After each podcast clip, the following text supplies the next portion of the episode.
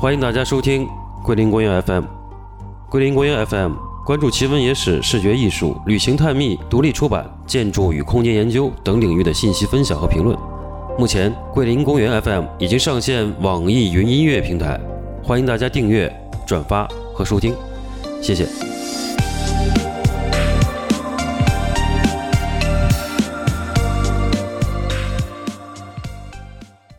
你有话说啊？是，就是不知道怎么开口。你试试。嗯，那我试试看。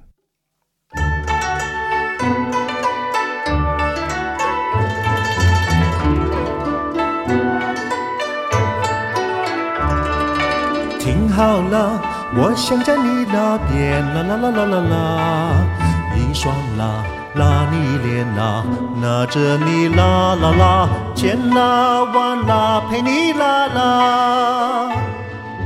我的话好比那啦啦啦啦啦啦啦啦啦啦。我想啦，哪有一天不想啦。大家好，这里是造偶狂潮下半期的节目，欢迎大家继续收听，谢谢。行，几个色泽老师重点点到的时代啊，江户我们大概过了一下到江户。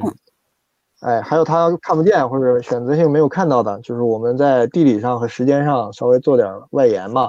嗯，是后来我的一个偶然发现，当时我就顺手一查，我想哈布斯堡时代对应中国是啥嘛，我就查了一下，结果一不小心一查是明代明。朝吧？哎，嗯明朝咱们也是玩的很开心的一个时代嘛。嗯，会玩，嗯，对，然后跟他对应的，哎，就真不缺，咱们就发现了千古昏君正德皇帝。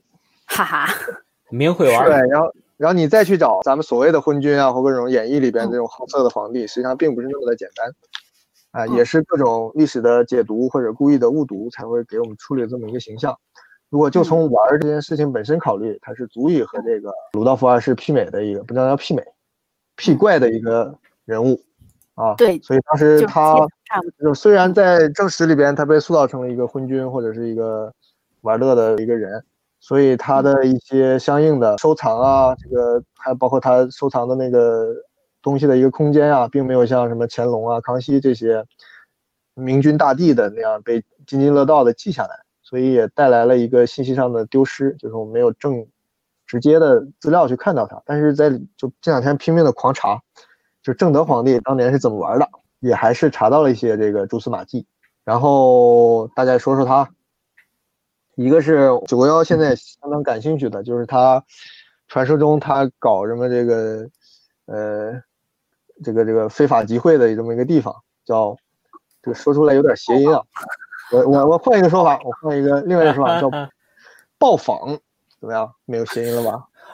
访是哪个访？报是哪个报？哎，这不是我瞎说的，人家有炮还是炮？哎宝宝宝，报报报一报的报，不是报的，就是金钱豹的豹。嗯哎，这个坊呢，就是土字旁那个坊。哎，嗯，想不明白了吧？报坊，哎，也又称报房。哎，知道吧是是干什么的？，这是什么地方？这个地方本来是没什么的，就是这个动物园嘛。因为嗯皇宫要养各种就是万国来朝嘛，献来献过来的动物。这个虎有虎房，豹有豹房，狮有狮房，就是这么个地方。但是到了他这儿，他突然这个这个被他给发扬光大了，他扩建了一下，记载呃就就说是花了二十四万两银子，嗯，扩建了两百多间房，就是在他所谓的豹房那个地方。但这个失去这个文献资料了，也没有图，也没有文字，就是呃有所谓的推测，说是在类似于在东北角，说是在现在呃后海西头。后海大家知道吗？就是北京不是那个前海、中海、后海吗？嗯就是故宫边上有一条水，说在它西边那块地上嗯造了这么一个呃扩建了这么一个地方，还叫豹房。嗯后来看了一下，有两种说法嘛。传统的把它认为是昏君的时候，就说这是个他搞淫乱的地方，嗯各地搜来的美女嘛。这个戏文里不是什么游龙戏凤啊，这不都他干的嘛？嗯，游龙基这皇帝凤不是在出差的时候吗？我们看到的都是这个古典戏曲啊，或者一些港剧什么的。实际嗯上，在那个零二年，那个谁刘镇伟，他们拍过一个电影叫《天下无双》。嗯哎嗯，对，这个电影其实，哎，后来我突然意识到，他讲的就是正德皇帝啊，哎，然后我就把它翻出来重过了一下，哦我发现这一看，我都一看忘了。不要紧，对，整个我也给忘记了，就记得是个搞笑的贺岁片嘛，而且当时很多消费刘镇伟和这个王家卫前作的一些影子，所以当时印象并不好。然后这次从正德的履历的角度一看，这个电影哎，完全颠覆了我对他的印象，他甚至我不他的评分可以很高。这是个神棍片吗？这个，嗯，你听我跟你讲啊，他他几个突破，一个是他没有纠结于这个正德皇帝多么，要么多昏庸多这个荒唐，要么是多么的这个这个这个浪漫和多情，他完全突破了这一点。他第一，他就相当于把我们看到的现在比较公正的资料，就是怀疑正德皇帝也是一个搞博物学、搞多教合一、搞这个各种稀奇古怪科研的这么一个一个一个很有活力的一个皇帝。他把他嗯这个形象给挖掘出来了，呃，但是没有特别宽的展开，是到后半段才出现的。实际上，整个电影的核心的梗啊，也是挺有意思的一个点。这个咱们传统叫游龙戏凤，对不对？实际上，这个电影的主干啊，你应该反过来叫游凤戏龙。什么意思呢？就是他把，这是很有意思的一个设定。他其实把正德的行为分成了两半儿，一部分是他出去各种游玩儿，然后呃风流的这一部分，他把他给给给塑造成一个是是长公主这么一个形象，就是正德的或者姐姐或者妹妹的一个公主，他给分出这么一个形象，让他出来玩儿，出来这个找找找朋友，然后就是王菲那个角色嘛，有她这个哦女扮男装，然后就跑到了一个客栈，呃，一个饭店。这个饭店呢，人人设定也挺有意思，就是一个兄妹俩，哥哥叫阿龙，妹妹叫阿凤。然后王菲这个女扮男装到来，就是经典的港剧梗嘛，就就和他们两个分别发生了纠葛。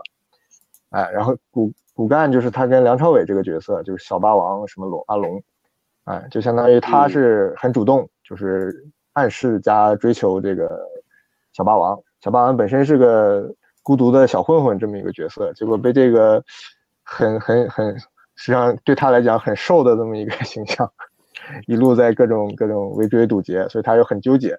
然后呢，他看出他的妹妹又很喜欢这个白白面小生，就是一个三角关系嘛，三个人这这种。哦，哪个是正德皇帝啊？哎，就是那个后来真正的正德皇帝出场的时候是快结束了，后边说是皇宫要派人去找妹妹了，找这个呃找长公主了，谁去呢？然后突然跳出一皇帝说我去，然后这人就是张震，突突然跳出一皇帝，对，之前没怎么表达他，之前一直是那个皇太后在那个从中作梗嘛。然后这个皇帝就是正德皇帝，他就是哎，我找到机会了，我要出去把我这个妹妹抓回来。然后皇太后说你去吧，就这么的，这个正德皇帝本尊出宫了。所以嗯相当于他把一个传统的正德皇帝的一体两面给劈成两半了。那么分裂出两个两个人来。两个人哎分裂了。然后这个男性部分，这个正德皇帝呢，整个角色上他倒是跟那个妹妹啊，就是赵薇演的那个阿凤也发生点恋情，但就是略过不表。咱们怎么在一块儿，好像也没怎么详详细的去嗯讲。先讲他怎么直是个直直接就切入到他一直在这个客栈里，对，整天搞神棍，发明各种奇怪的东西。但是电影里比较戏谑了，发明的什么泡泡的那种假发呀，然后拖鞋啊、什么木屐啊这种东西，比较搞笑了。哎，但至少这从一个侧面把他这个我们我们怀疑他有这方面的这个爱好和这个一些一些尝试嗯，他不给给影像影像化了，哎，嗯就这么一个挺挺有趣的一个突破。然后后面，呃，如果再看解读的话，有人就说他对呃同性恋这方面的一些暗示，比如你想他两方面嘛，一个是那个那个王菲女扮男装追这个梁朝伟的时候，嗯实际上也是一种就类似于梁祝一样的这种上帝视角是正常的异性恋，然后嗯从当事人来讲，其实有点同性恋这种影射的，嗯，也有一定的揭示吧。就是这个电影我啊，铁骑，对，所以这个电影从这个角度，从正德这个我们这个琢磨这个角度切入，突然觉得它又似乎是很有价值的一个文本。然后最重要的是，现在这个时候突然间，哎，电影一打开的时候，是一片这个冰封的雪地里面，一株大桃花开在那里，然后嗯王菲唱的这个欢快的欢快的主题曲，所以觉得顿时很治愈。对，所以这次哎主题歌就用这个这个这个王菲哼的这首歌。嗯好嗯，我就啊就补充这么多吧。嗯，差不多。哎那个这个片子当时其实那个口碑，呃，一开始不高的问题是，他就先泄露出来一个版本儿，我记得是，就是那个怎么说了，反正一开始那个版本里边儿就是它那个后期很多很多那个特效还没做呢，就是那个王菲跳起来那个吊的威亚那些都都在还在上面，我记得好像是先出了一个版本出来之后，就大家都那时候从网上下载看了，看了之后，然后就。就好像是后来上映的时候口碑就就下来了，还是怎么着？我我反正是出过一个事儿，这么一个事儿，我印象挺深的。因为我那时候我我下来之后，我觉得这片子怎么怎么就这样就就就 拍出来了，就觉得很奇怪。可能那时候看的就是他那个，我记很印象很深，就是他后面还有那个，我记得还有一些绿幕的，还有一些那个吊威亚的，都都在上面，就是这么一个事儿，我记得是。行，我正好一翻豆瓣没打过分，来给个四星。好吧，这个这个要是这个人这个皇帝要生在欧洲，就应该是一个什么，呃，弗兰肯斯坦什么伯爵之类的这种。鲁鲁道夫二世，鲁道夫三世。这个皇帝他跟鲁道夫有一个不一样，他非常的爱玩，爱出去玩，他不爱在家里玩。出去呢就是游山玩水啊，然后什么事儿都参与一下，菜市场逛一逛，妓院晃一晃，然后放到那儿打仗，他就御驾亲征一下，随便体会一下，就是这么一个爱出去玩的皇帝。所以很多带回来很多各地的女朋友嘛，说他有法法国女朋友，绝对是这个这个这个牛逼。然后这个带回来的这些人啊什么，他装在哪儿呢？据说就是装在这个豹房，两百多间房嘛，他不能有两百多只豹嘛。就大家查下来多少只豹呢？一只。什么什么什么人？是挂挂羊头卖狗肉。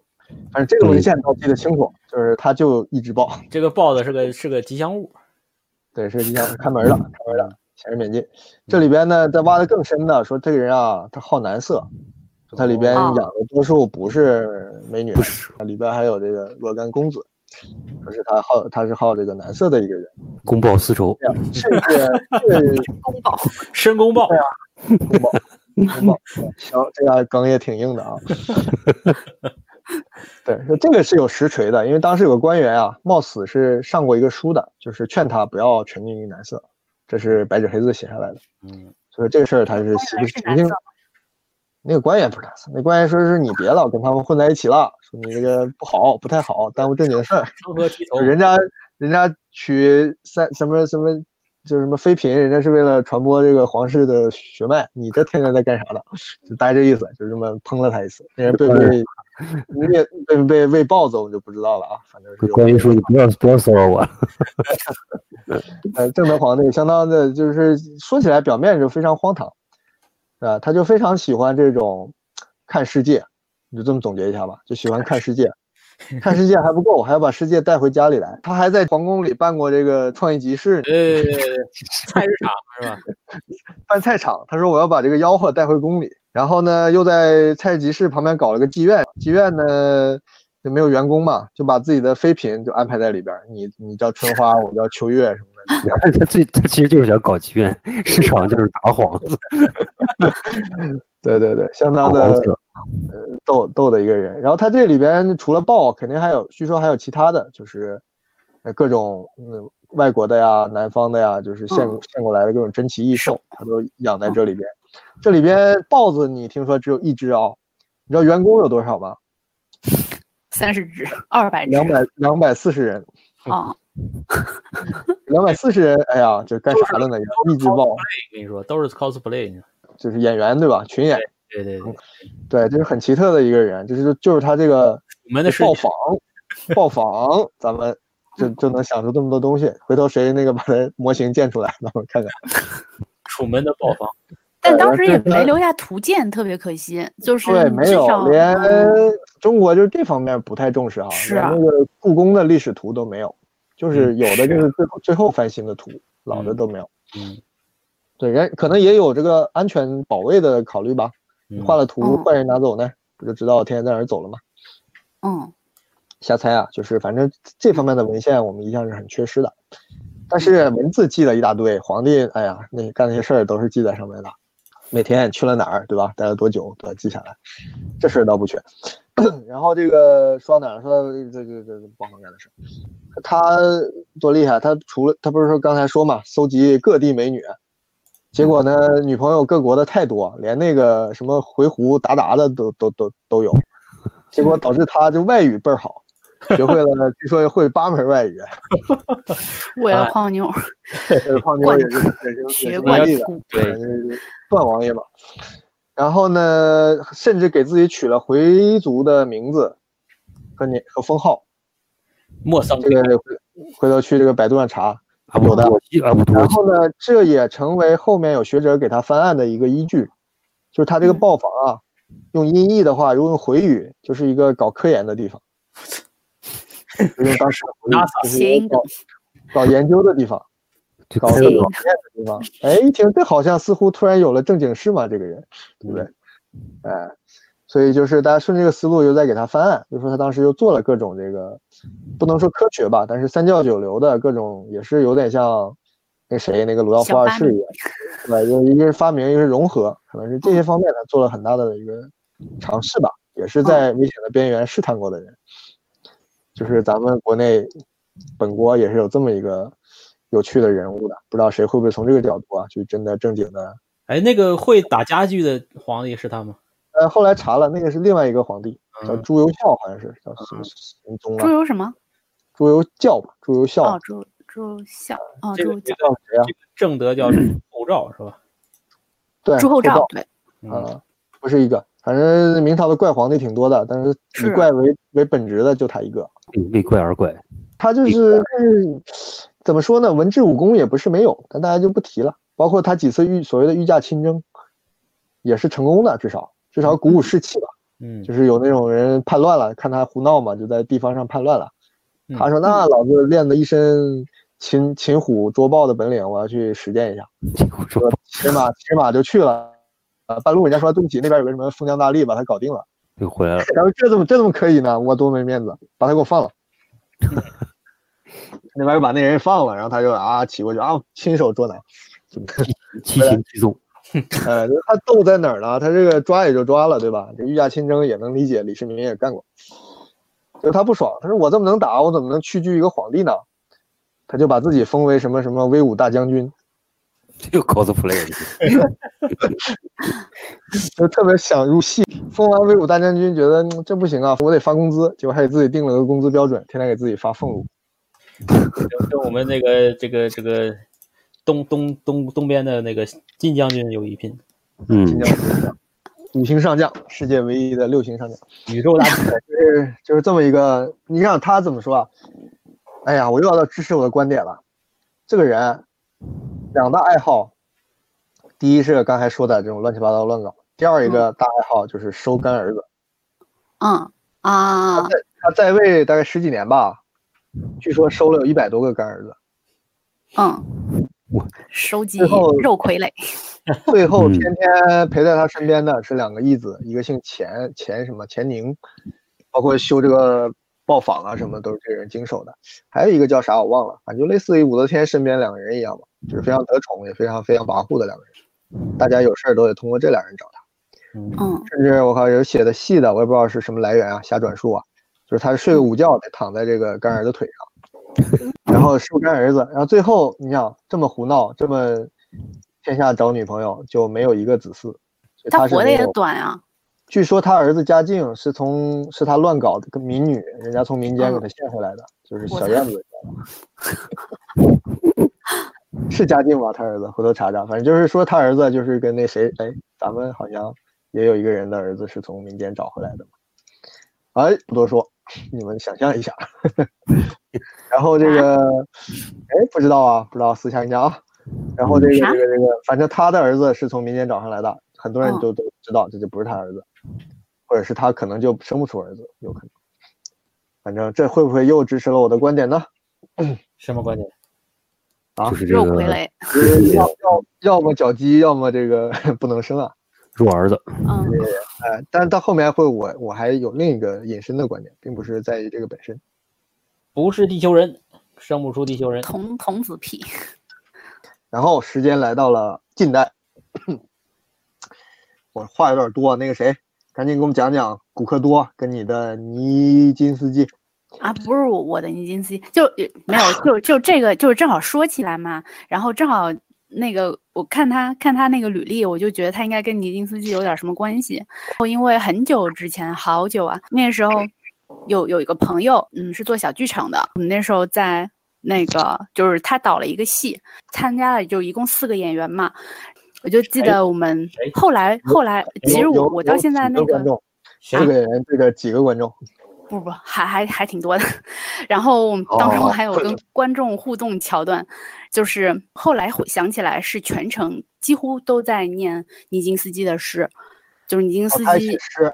尼金斯基就他是个芭蕾舞的名名名伶，对对对，就是是是，就是他这个诗也其实就是我就是完全往外的，就是他是把自己割裂了，就是你你能想象的，就是他就是。作为一个这样，他又是个同性恋，然后又是又是一个舞者，又是一个双鱼座，明白吗？就是一个从头到尾能把自己割裂的一个赤裸裸的、坦诚的，就是坦诚自己的欲望和爱的这样一个一个人。啊是，他也生在黄金时代了，是吧？应该是在那个苏联建国前，他这个就是过去了，就完了，是吧？我看他一战后就疯了，嗯，疯了，但他还好是封在法国，没有封在俄罗斯，嗯。是这么个人，嗯，就是我们从头到尾念了一句一句，呃，有一句词好像就是，嗯，哦，我要和你在一起还是什么？就是反正他整个诗都是什么，我爱你，我要我要谈到雪，但我的爱不在雪里，什么什么这种，全都是这样的。这个人，这个人跟我们这个这个大的这个话题的联系是什么？他是因为被让古克多连起来的。因为他有一个著名的作品，就是《牧牧神的午后》。牧牧神的午后，嗯。而且我我觉得，其实你硬说要，呃，你先说，嗯嗯，对，《牧神的午后》，首先这个剧的本身我没有看过，我看评论里边就点到两两点嘛，一个点是青年或者是幼年人的欲望，还是对青年幼年人的欲望，另一个点就是恋物癖。嗯嗯嗯，它体现了两个大的方向。所以这个恋物癖不正是我们今天聊这些人的共同爱好吗？嗯，对，这是其一，其二就是，这个相当于众编剧之一，或者是文本作者之一，就是让古克多这这部剧的这部舞剧的这个，哎，舞剧为什么会有文本作者？反正他们是有交集的，是有交集的。这古克多甚至是对他的很重要的一个着装特点是曾经点拨过他。所以再往前倒，就是让古克多是谁？让古克多是法国的一个，呃，怎么说？非常博学多才，横跨各种文艺领域的一个 gay。嗯，又是又是个 gay。我没有没有对 gay 没有任何意见，我现在充满仰慕。我觉得我们没有才华，是因为太太不 gay 了。嗯，他他为什么很嗨呢？他跟那个谁呀，史玉梅叶一样。其实我在。懵懵懂懂看电影的时候，就看了他不少东西。嗯，哎，我看过之雪啊，之雪，还有一个短片，还有那个啊，对他最著名的是那个黑白版的《美女和野兽》，还有那个食人之血，还有什么什么菲斯啊，墨墨菲奥菲斯啊什么的啊，奥菲斯两两部两部，嗯，他就是很希腊神学的。我今天突然突然想到他的时候，我就觉得他的气质上，或者是嗯，他心中的。崇高的模型这方面，他跟那个木心有点像，嗯，是吧？就他他的东西很很希腊神学那种，嗯，就是健美，然后跨越性别，然后很崇高，很自我这种感觉。但是木心他不是自称就是是希腊人嘛？嗯，你就突然想到他们这这方面有点像，嗯，别的方面，嗯，也许也也有点像啊。木心也是领域蛮广的嘛，虽然比不了古克多吧。然后这个让古克多他除了电影，什么戏剧、诗歌、绘画，对吧？都是横跨的。我甚至在有一年的上海美术馆搞过一个首饰设计展，不是那种，就是有名有姓的一些首饰设计。里面有一个戒指，就是他设计的，是三个环绕在一起。嗯，就是这个人，呃，他虽然越到后面越越远离这个前面那种。特别跨界的那种状态，但是从一定横向就是同代来比较，他还是一个极其的博学或者是领域广泛的这么一个人嘛，对吧？而且刚才那个咱们也看到了，色泽转述的他的那些论著里边，他其实很紧的扣着一个点嘛，就是通灵，对不对？通灵是啥？通灵其实是进我们的隐藏话题，就是我们下后面再讲的，就是巫的这个元素在整个里边。其实我觉得，如果是这样的话，就是尼金斯基作为一个舞者，就是他一定也是通灵的。就是它作为一个这样的物质，舞蹈舞蹈就是一类啊，宗教活动，它就是一个载体嘛。嗯啊，所以打住，今天我们就不让主要说污。哼，做法做法，没有，我们还有下期，请看，必须必须憋到下一期。谢谢啊，原来是这样。对对，这得埋着扣呢，不然这怎么抓人啊？好，都说完了，继续就往后延伸。这个在时间上，我们再要跨到当代，其实上。刚才其实都在提了，就是当代的各种其实比较泛的这种玩偶或者造偶的潮流，其实我们就生活在其中。那我想象呢，其实除了跟古人差不多的，你做呃咱们做个机器人，做个做个什么伴侣，什么硅胶的伴侣，其实都是可能接近这种玩这种玩玩乐的一种一种一种表象。嗯，对。但其实我想的是更呃更神似一点的，其实我更觉得电影游戏。或者是 VR，或者是一种一种比较无用的，像 Siri 啊那种对话的那种简陋的 AI，嗯，这种我觉得更像这种精神的还魂，而并不是说我感觉今天说的这些所谓的人偶是能动的，或者是有机机能的，有一定的机能，不是那种手办那种的，就是一个。一个一个一个，我我觉得手办它是因为就是它它赋予了太多的商业性了，就是它有点儿。就是我们再稍微界定一下，其实从色德聊的这一圈，因为他书里也明显明确讲到，十八世纪以后这些东西就越来越没劲了。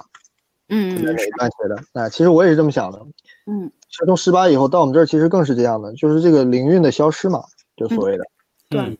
你你技术太进步了，越逼近这个细节或者真实，实际上反而失去了它里边藏的那些，就是刚才说不要讲的那些，更更伪科学、更神棍的那些东西。嗯，也是因为生产这些材料的方式是大工厂嘛，它不是一个私制私制造、手工制作的。而且从迷惑人，或者是能让人引神入胜，甚至让人这个魂不守舍的东西，所以我觉得电影啊、游戏啊、VR 啊，其实更能起到这种作用。嗯，所以我觉得，而且这种投射是更，其实是是他们更期待的投射。我觉得古代人要造个人偶，然后费个很大劲，让他有一部分人类或者超人类的功能，实际上是一种残缺的妥协。他其实更希望一个曼哈造出个曼哈顿博士的，但他不是造不出来嘛，所以他能让他冲一杯茶，已经觉得非常牛逼了，对吧？所以那个才想象出那刚才说的，就在科学怪人嘛，其实就是那个魔像的当代版嘛。对不对？对，他更希望是一个完人或者是一个超人的东西，这才是他们崇拜或者是执迷于这个偶偶造人偶的这个行为。所以现在你说 VR 游戏、电影，实际上就是在虚拟的领域或者是赛博赛博的方式把这个这个东西实现了，嗯，对吧？你像 AI 在一定就实际上非常接近他们的追求了。你说这个。想到就是前面你说到工业大生产的时候，这个灵性的丧失嘛，不是就是去年不是有个那个一个小动画，就是那个狐狸精，然后变成一个机器的，就是工业之前的这种灵性的这种这种东西能能延续下去，延续到这工业产品中。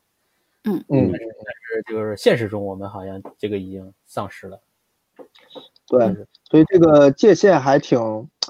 挺难以形容的，就是没法表面就清晰的去界定。就像《侧龙宴》里也转述了一一些人的观点嘛，就他们觉得那种有地域性特征的，就跟材料跟手工限制有关，产生的一些比较拙的那些偶的那种那种神韵，是是远远强于那种就做的特别逼真的、很像的、很超写实的那种那种人偶的这种感觉。就比如说我们逛那种。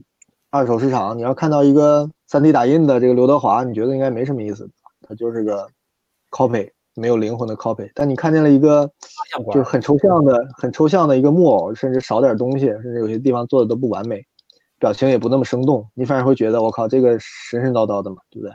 嗯嗯，就会觉得，哎，这种落差是是反过来的，并不是你做的越像人越怎么样。所以可见，他们做偶的时候，这也是后面有一个观点，我先留一扣。他并不是要做一个人，嗯，这是我的一个想法。哎，然后再讲就就说开去，咱们当代有没有这种潮流型的人物啊？只能比不了平平和园内，能不能比比比古克多的这种？当代，当代是指啊，就是现在活着的，咱们还在跟他一起喘气儿的。我我瞎提两个啊，有点搞笑了。一个就是前段大火的那个耐克的二代目，叫啥我也不知道，就是拍了个魔魔弦还是魔琴啊？魔琴传说。魔琴传说，嗯，对吧？这个好多人看了。然后后来咱们都没看，还拍了个变形金刚衍生品，就大黄蜂是他导的。啊，魔弦传说是他的。对，他以前做那个主持动那个定格动画的，后来又又做这个什么。对他最早是做乐队的，你知道吗？富二代为什么要做动画片导演？哎，这不就跟你说郑德为什么要去卖菜一样吗？这不动画片导演是一个梗，你知道吗？就是男导演要要要那个女女明星，对吧？然后 当了动画片导演就没戏了，对吧？哦，这，所以他是不是也没戏？去考一考。富二代他可估计是不缺，不想有戏。这样，反正就是先做乐队，然后又去搞动画，然后动画搞得不声不响，又去做这个电影。嗯嗯，对对，是这么一个人。这不就是他也是用虚拟的方式造了一些超越他生活的东西吗？你说你要说这个，我觉得那个当时已经死了，那个那个黄永平，那个你记住吧？嗯嗯，他有点这个，我觉得他造那种大型的动物的骨骼什么那种装置的东西。嗯嗯，有点这种造物的这种感觉，嗯，从形式上来讲，黄晓明不不是很了解啊，因为他是老一辈的，可能生活上没有太暴露给我们看。但这个耐克二代目，我觉得查一查，他一定是个玩家，不管是手办，或者是球鞋、球衣，或者是你的模块，反正总有几款是他在玩的，我敢这么断定。所以他一定是个收藏癖，他会收藏某些东西。哎，但是这个有实锤的，就是莫托罗，德莫托罗，就是对拍这个《水形物语》这个墨西哥老哥，他不是之前都出本书了嘛？就是他是有一个呃跟电影有关的各种怪物怪趣的物品的收藏馆。嗯，哎，里边什么星战什么第一季的什么头盔他有，什么那个异形的什么什么化妆的什么东西他也有。你看他整天在干啥？他就天天在造造神偶嘛，对，机甲、机甲怪物，对不对？所以我觉得就是我们就是一个赛博时代，所以就在这个领域，好像，呃，这种人物也是在不断的出现。嗯嗯，还想到谁没？画那个设设定的，就是嗯，画了很多暗黑设定的，不是好多科幻片影响了好多科幻片那个人，后来死了，摔从楼梯摔下来那个。贝克辛斯基。啊，那个 Giger，Giger 是摔，那个 Giger 是摔死的，嗯，是画异形的那个人吗？嗯，对，对对，画异形那个人，他有这么大。后来纪录片出来没？呃，他没那么大，呃，我不确定，但是我觉得他能够造出这样的暗黑宇宙，就是他自己一间小阁楼，造出这样一个暗黑宇宙，他背后支撑的东西其实挺多的，就是一定挺庞杂。对我，我插一句啊，就是他说他影响很深的，最有一款游戏，那个游戏前很早之前就出一个啊，对，最近要要推出来了，那个完全受他影响很大的一个，那个整个设都是他的，来源于他的那个设定，对，非常的哦，我微博已经转发了那个了，就马上要出了。哎，你说你说会不会是这样的呀？就是这不是咱们这工业化这个复制时代了吗？或者是分工时代嘛？古代嘛都不分工的嘛。人，你比如说做钟表的那所有事儿，他全自己干的。嗯，那你说会不会是因为分工这种社会模式啊，某些技能注注意力和能力也被分工了？咱们想说耐克二代目，他也就是在这么几个有限领域玩一玩，就没有说像再往前那么集中在一个一个一个人身上可以玩这么多门类，或者这个专业性也不允许他这个民科再去掺一脚了。现在我们再去跟做钟的拼一拼也没啥好拼的。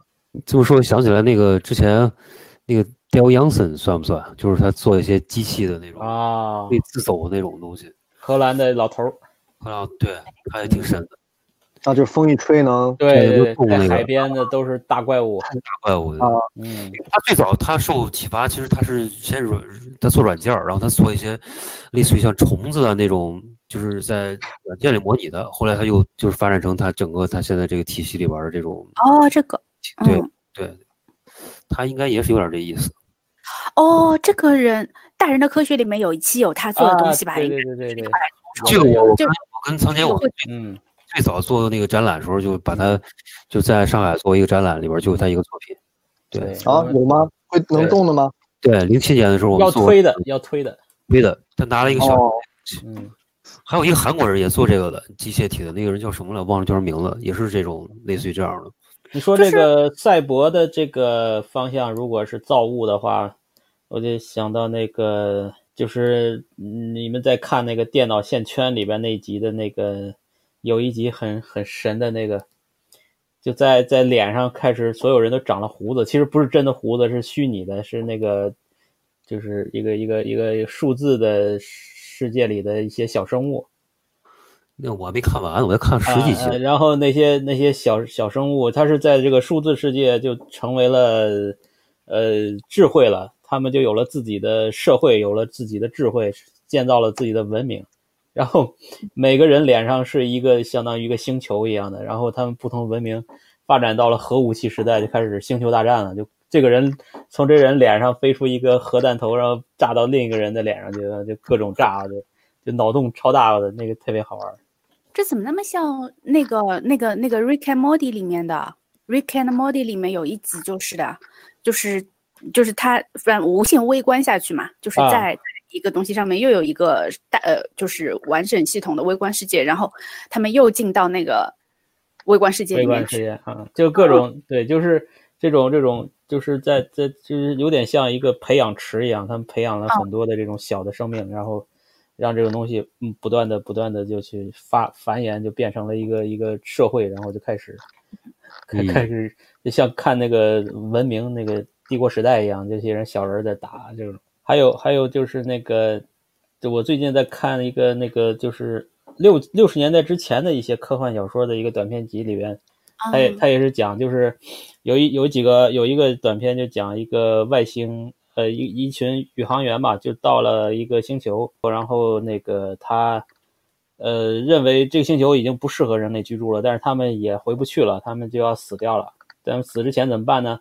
他们就把这个这个生命的这个 DNA 啊，还是就是智慧吧，就是就就变变成了一种很微小的生物，然后就在这个星球的一些液体里边就繁衍下去了，就是人类的后代，但是已经没有人形了，不是人的这个那么像索拉里斯星前传啊，索拉里斯星不是就是一个有机能的一个啊水包围的世界吗？索拉里斯星还有前传，不是不是，我我随便说，我说你这个感觉很像啊索拉里斯星的前传对。，然后对，然后他那个星球后来这个就是人类早就死掉了，然后就这几个宇航员早就死掉，然后他们的后代就繁衍出了文明，也发现了这个上古留下来一些这个金属板上刻了一些信息，然后就研究，后来研究半天发现也不适用，不适用于这个星球，后来他们就放弃了，放弃他们自己就发展了科技。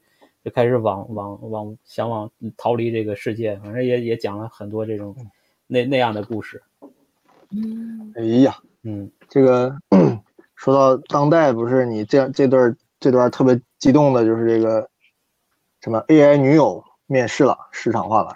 面试这个苍老苍老师很激动，女友十万的十万美金免费升级，终身哦哦那个是吧保修是吧？啊，那个还对然后还还不够，还不够达达到我的这个要求。哎呦，你要求太高了。嗯提对我们就是说提醒你注意嘛，我马上发了色泽老师的一段话，就是有一个古代的著名的装置，就叫嗯纽伦堡新娘，也叫啊纽伦堡处女，那跟那跟这个人偶没没关系，那个是刑具啊，都是都是神都是人偶，你小心点隐喻了隐喻了那个不可控的一面，那就是，隐喻了万一他一万一他整个皮肤翻过来全是刺儿呢？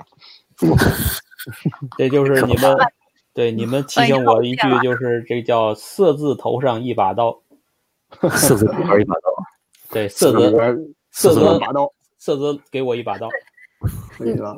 对，当时当时希腊时候不是不是也有那种类似 AI 的，就是类似希腊少年猥亵阿弗洛狄忒的肖雕像的那个，记得吗？嗯嗯，对，就是那个那时候也有能动的，嗯，他他那个那个雕像不知道能动不能动，反正他就哦在那儿嘛。然后就是少年趁趁夜潜入，就是那个了，不伦了一下，然后就第二天就被人发现了，就作为了好像也是嗯，那个色泽龙也有写过这一段，也也被关关进新娘肚子里了。不知道 后面后面好像没说结局。对，然后所以我说这个色色泽老师这个穿嗯穿针引线的功功德太无量了嘛。但是一查这个纽伦堡处女，就突然发现纽伦堡这个又一个大魔都。对，纽伦刚才截的堡在图里都说啥了？纽伦堡在德国，巴伐利亚是吧？巴伐利亚省，这叫什么。啊，巴伐利亚州第二大城市。哎，纽伦堡咱们最熟的就是纽伦堡大审判嘛，审的是谁啊？嗯，审的是纳粹嘛，对，对吧？为啥审纳粹？那他妈是纳纳粹的老巢，哇塞，龙兴龙兴之地。然后纳粹这个在都市传说里这种黑科黑科技啊什么这个对吧？嗯人类啊那个那个有个超人这个电影不是都到月球后面去了吗？呃，对啊，这个好像挺牛的。包括那谁，那个刚才咱们说的吉莫吉德莫托罗他拍的那个《地狱男孩》，嗯，最好的那一部应该是第二部吧？地狱男讲的不就是地狱男爵嘛？不就是几个纳粹的人在在找他嘛，嗯就把他开发成杀人武器这种，是不是啊？嗯嗯而且这个纳粹研究黑魔法这事儿，好像就跟那什么一样，也不是说捕风捉影，也有不少实实锤，对对，不对？包括相对的那个克勒伯也搞很多类似的研究嘛。嗯对，然后就是他们做又又有很多传说，他们就就是类似于搞那个科学怪人这种实验嘛，就是做一些很很暗黑的实验，这都发生在纽伦堡啊，是不是跟我们今天话题这种造人也是一种比较阴暗的，或者嗯造偶也是一种阴暗的这个，嗯，神秘 所以这是纽伦堡。回头咱们去完布拉格也去这儿看看。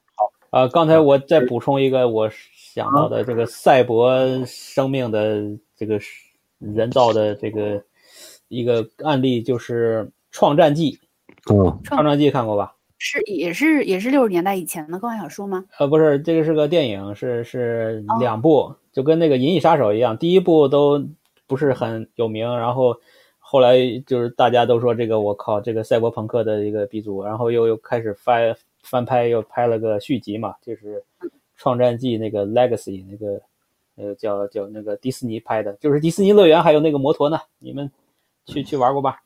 迪士尼乐园那个摩托哦，我知道我知道，那啊个那个，对对对对，啊，就那个就那个发光的的那个是对，对对对对对，嗯啊，这个故事，这个第二部我就不说了啊，就说第一部这故事其实它讲了什么呀？它就是一个呃电子时代的，还不是这个网络时代的，它它离这个我们这个时代有点远，它是七几年的电影，还是八几年的？哦，八几年的。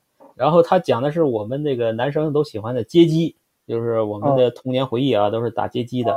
啊，街机这个有一个很大的一个游戏开发的一个一个一个神，这个游戏大神啊，然后他有公司，他就是很厉害，然后后有一天他突然消失了，然后他就他被他被一个这个什么样的一个技术还是什么玩意儿，他就被吸到这个游戏机里边去了，就是街机的那个电路板里去了。哦，是不是这个一八二年这个叫什么电子世界争霸战啊？对对对，就是这个，就是这个，就是这个，哎，嗯，然后他进去以后，他就在里边成为了一个神一样，他就在那里边建造了一个电子王国，就是有电子的这个臣民，就是他制造了一些这种生命，就在这个游戏里边，在这个游戏里边呢是一些这个智慧，他有自己的社会，然后有自己的城市，哎，然后他就在里边就是他是一个缔造者，后来呢他创造了两个人形象，两个形象好像都跟他有关系，好像是。但这两个形象有一个是坏的，就是他是最早来这个遵循这个创造者的命令的人，就相当于一个相当于一个程序一样。然后呢，但是他这个命令呢，他早期版本可能他不太完善，所以说他在后期呢，他又造另外一个来完善这个这个程序。但是这两个程序呢，就会命令相相矛盾，然后就会发生了一个很大的一个故事。就是他在这个电子世界的发现了这个，呃，就是创造了一个世界的一个故事啊，就跟那个我说那个前面两个有点像，但是他他进入的那个那个嗯嗯原理是什么？就是他是完全不知道，就是意外是吗？对，他是好像自己发明了一个设备，他进去了。然后第二集是讲他儿子，他儿子继承了这个亿万家产嘛，就是 这个这个像大黄蜂导演一样的这个儿子。然后他就回忆他童年跟他爹的一些这个点点滴滴，他就很很恋父嘛，就很想念他爸爸。他爸爸就消失了嘛，然后他第二集就讲他这个啊，就在老虎机里不停帮他转七七七，没有他，他就回到回到他爸爸带他小时候去的一个游戏厅，早就这个关门了，在里边，他他就找到了一个密室，然后找到一个游戏机，他一开机就突然一道光就把他给吸进去了，就对对对对，见就就就是二代，然后去见这个一代去了，然后就在那里边他讲这个他儿子的故事，这是续集。续集其实做的也还行吧，就是，呃，请的那个 Daft Punk 做的原声嘛，那个原声很很赞，很名，对，非常赞。然后，然后 Daft Punk 还里面出镜，听起来像隐，就像隐喻这个什么基督教把这个犹太教给干了，倒没有宗教的世界的设定，我感觉他是把这个你要理解成那个那个空间是人类呢。这个来的第一波不就是神本人，第二波是神。对，但他这个设定呢，就是这个游戏开发者是创造了这个世界，他他倒没有，他就是像那个上帝一样，他就是上帝。嗯，好吧。但是他视觉做的非常棒，就是从八几年第一集那个视觉就已经奠定了，就是你们那个摩托车那个那个美学，发光条，对对，就是 L L L E D 灯带，就到处都是 L E D 灯带，浑身都是 L E D 美学。对，但第一第一集它那个就稍微有点土，但是那个这个概念还是挺赞的。然后那个人人的服装什么的都发光的嘛，就是很复杂，很复杂。但是呃，制作我觉得还是挺精良的。那个应该算早年的最早的赛博朋克的一个经典的作品吧？对，八几年的。可以，可以，回头我得补一下。你这个老片匣子啊，每天都能倒出来这么多。哎，老科幻我这边还是爱看一些。就是还有老老的恐怖片，我也喜欢。嗯，这都是隐藏话题，我再聊啊。我们再开发。哎，对，刚才那个我们后来交流那纽伦堡的时候，那个主要你提到有个什么玩具展啊？是什么？哦，纽纽那个国际玩具展，纽伦堡国际玩具展有有一个 BBC 的系列片，它就是说玩具的，但是它聚焦是就是那种昂贵的玩具嘛，名字我一下又忘了。是是叫有钱人的玩具吗？还是叫什么什么的玩具？就是世界上最昂贵的玩具，好像是。展览就在这儿展，就展这些东西。嗯，然后他会，他会，因为每年这样的就是特别昂贵的玩具，他会要找，他会要找销售渠道，他就会去。你说这是不是一种传统啊？还是他暗子里还在运作这些啥多好的都市传说？极有可能。啊，他的造人还是在养着不知道什么东西啊？嗯，养尸地。养尸地。啊，你说你说这人偶，你没想过一个在欧洲一个很有名的那个巨型人偶，一个过街的那个啊？哦，不是不是不是火人节，一个是一个那个法国有一个这个国宝级的这个机械巨型人偶木偶剧团。哦，他们是做了一个大龙在满街跑那个啊，有龙，有有一个小女孩，一个很大的一个小女孩。还有猛犸象，还有什么？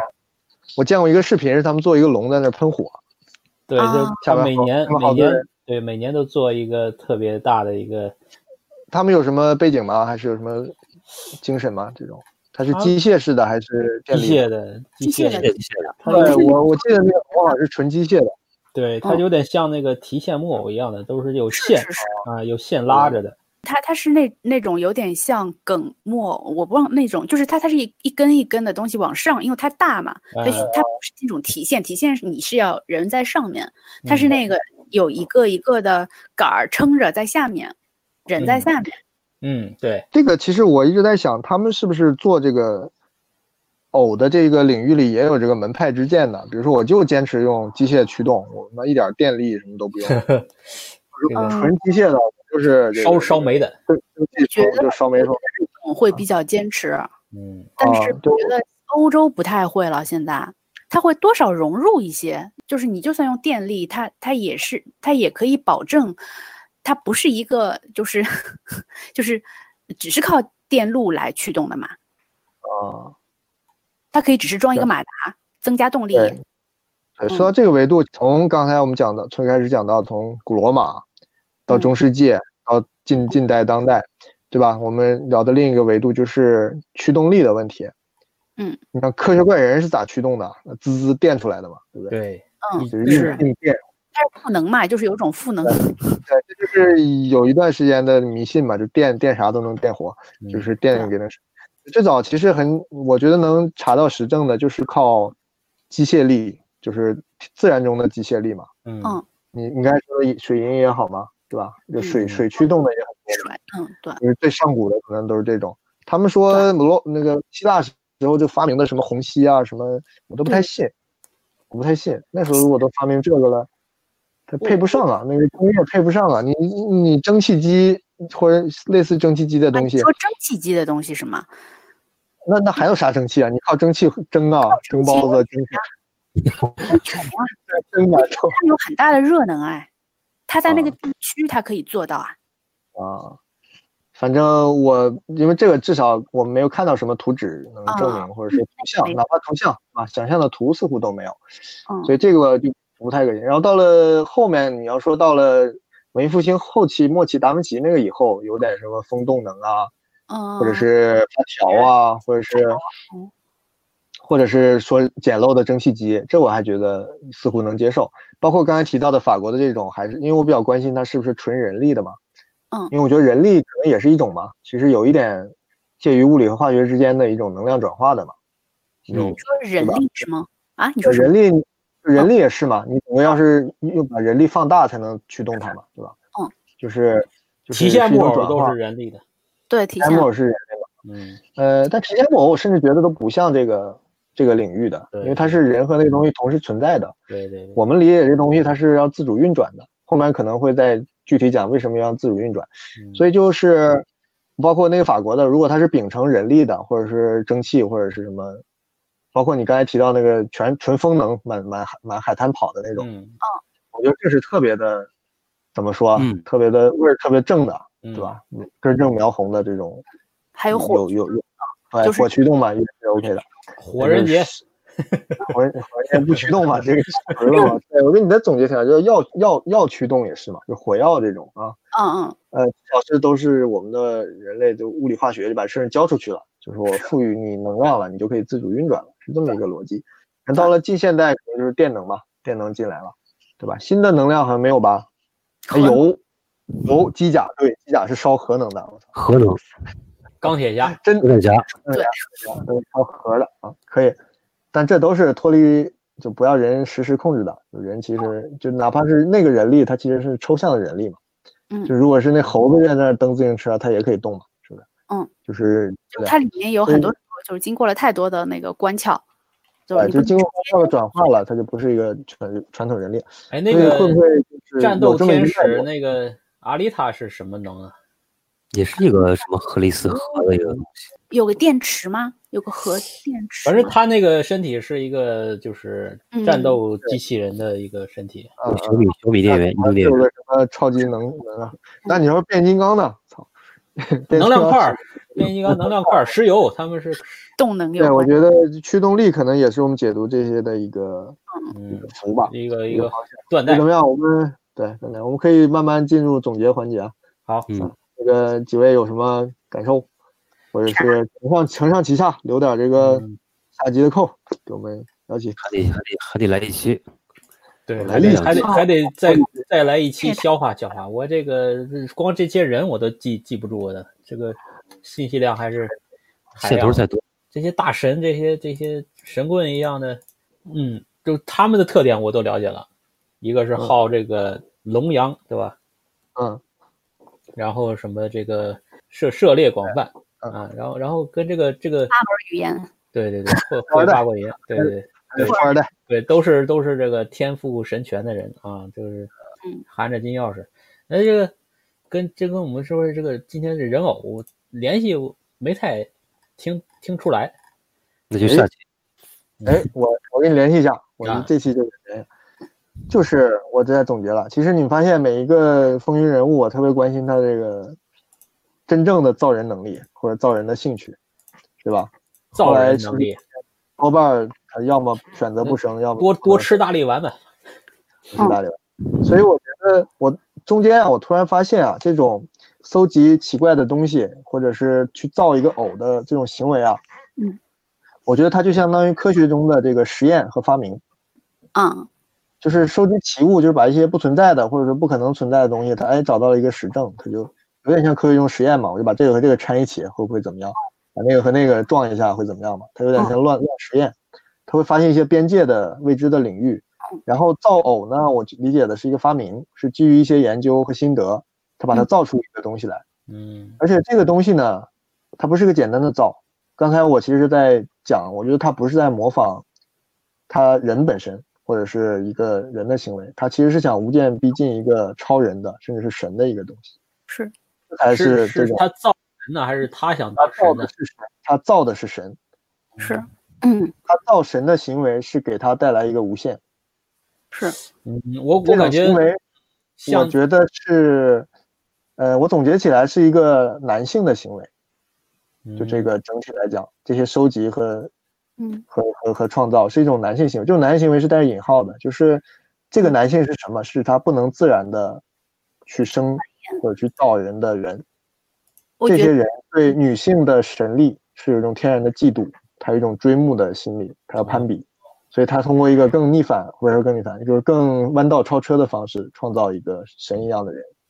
我觉得这是他们潜在的追求，这是色泽没有讲的，是我自己在。你这个结论呢？所以我想，为什么他们喜欢这个男男童了？你知道吧？就喜欢这个龙阳之好了。嗯，嫉妒女性啊！你们这个我不要，我我也不行。对我我我们搞搞搞基也可以搞，我们也可以造。这个事情可能是一个外延情绪，但是它的内核是我我同意你说的，就是它是某种。嗯，就是繁殖功能的异化，嗯，我是这么理解的，就是就是我是这么理。解你刚才说的那段的，就是那个那段重点的，就是它是一种繁殖功能的被异化，然。后这个异化是，但是你你认为它是，嗯，就是它重新创造一个，就是它去摸索它，它异化之后它去摸索世界的边界，然后它制造一个小世界。我认为它是一个投射，就是它是把自己投射到它的基础材料里，就是它只有这些基础材料，它有的是它自己，它有的是这个世界的材料，就是和世界科学进化到现在，就会进化到某一个它所在的年代，嗯，积累的那些材料，它把这些东西构建成另一个它自己，就是像所有能分裂分裂的细胞，它具有的繁殖能力一样，它不断的在复制自己。就是人，女性她可能有有一个复制能力，正常的男性他也有一个复制能力，他和女性一起做一个复制能力，但是他们作为他们就是，呃，gay 的话，他就丧失这样的，呃，他没有办法，可能只能强迫，我我不知道，就是就是他没有办法正常的去去去繁衍一个后代，那么他就把这个东西等于等于是自我投射，就是。成为他的一个孩子一样的东西，拼拼成他，就就像就像那个科学怪人，他拼成了一个这样的科学怪人。这样，这个怪人是他期待的吗？还是他就是未知？我就是这么弄了，你爱什么样就什么。但是，科学怪人这个小说是个女作家写的。嗯，对，嗯，雪莱老婆。是，所以就是反过来又嫉妒他，你知道吗？他嫉妒雪莱能够写书，所以他写了一本。嗯，所以他写了一个 男人生男人的。你嫉妒我，嫉妒你，嫉妒我，嫉妒你。对，哎，这种死循环，我跟你说，嗯，我一个特别喜欢的案例，其实特别适合总结这一段，就是电影《普罗米修斯》两部，啊，一起看，就是这么一个我嫉妒你，嫉妒我，嫉妒我造你，我造你，我再过来造你的故事。你记着什么吗？你记着那个，就我们反正后面要说那个。那个《午夜福音》里边最后一集，他不是他妈生，又把他妈生出来了，就是对，那个特别脑洞，我觉得很牛逼，就是像我们在独立开启那个，对对。然后那个，对，实际上那个，哎，今天成功的遏制了九幺老师的脑洞。其实他的关键词比我的牛多了。嗯，你自己讲还是我帮你预言预告一下？我们我做笔记了，预告一下吧。对，其实九幺老师直接就抛出了色泽宇宙的关键词，就是纺织、巫、迷宫，最后是人偶。就今天我们聊了，这不是色泽宇宙的关键词吧？是吗？你跟我说的，白纸黑字，去翻你的啊，我们聊天记录。哦哦。哎，我觉得它更有趣的几个观点。提提的是这样一个，嗯，圆脉络脉络是吧？哦，不是关键词，我理解错了，就这个思路，对不对？对对对对，就感觉应该是碰得上的，就是是一个圆。哦，那哦，圆圆还好，我还以为我把最后的钱给讲了，这还搞坏了。行，圆的话，那下一期就讲纺织呗。纺扣回来，打的是纺织还是打错了？我们不管，我们不管。等等。对对，然后我觉得他后面，对啊，后面有个衍生的观点特别好。失之，哎，就是他关关于偶跟我们日常生活中一种元素的对接，突然间让我有醍醐灌顶的感觉。啊，这个今天就不说了。好，特别好的一个。你们说这个偶，你们都理解成是这种繁衍吗？我我觉得，你觉得是？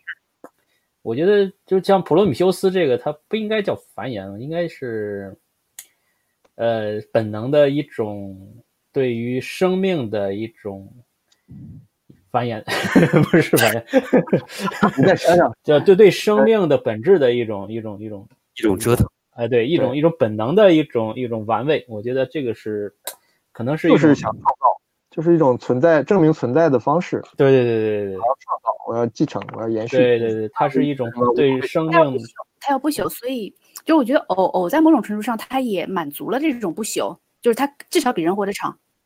嗯，哎，对对，就是，所以说我前面讲就要独立，它自己能运转，不能靠我自己。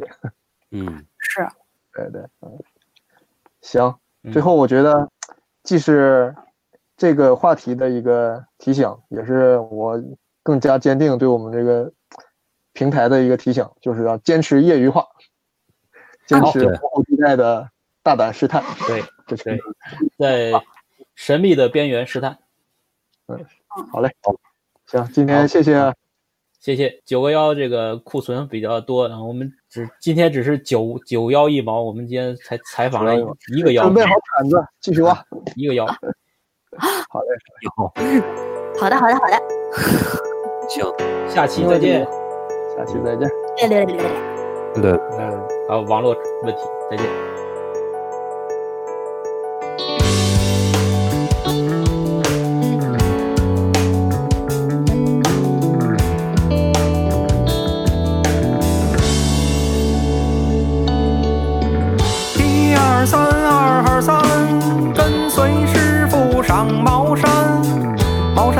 鹅毛老道，师傅对我把艺传，教会了徒弟整八个，道友七个成了仙，只因我贪玩没学到，师傅一怒将我赶下了山。下得山来无事做，变个戏法打家官。先变个狮子滚绣球，再变个珍珠倒卷帘。珍珠倒卷帘，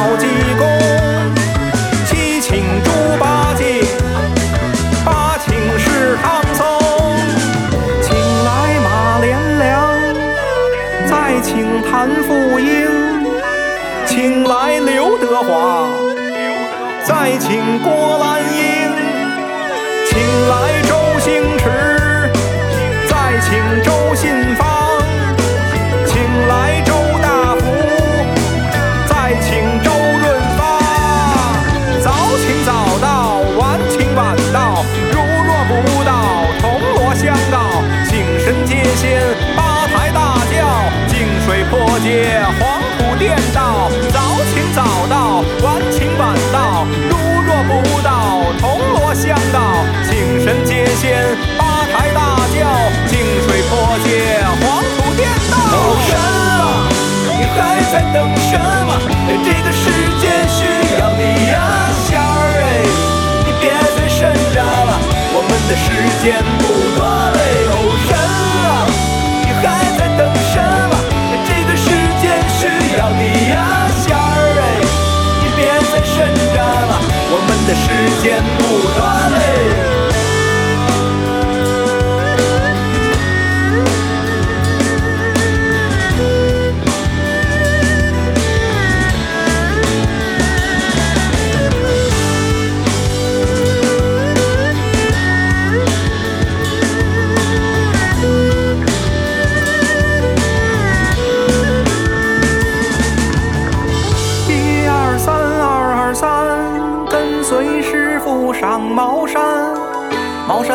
个毛老道，师傅对我把一传，教会了徒弟整八个，倒有七个成了仙。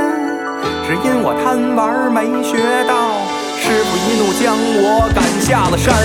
早请早到，晚请晚到，如若不到，铜锣相告，请神接仙，大轿，净水破戒，黄土颠倒。请早到，晚请晚到，如若不到，铜锣相告，请神接仙，八抬大轿，净水破戒，黄土颠倒。神啊，你还在等什么？这个世界需要你呀，仙儿哎，你别再神着了，我们的时间不多了。神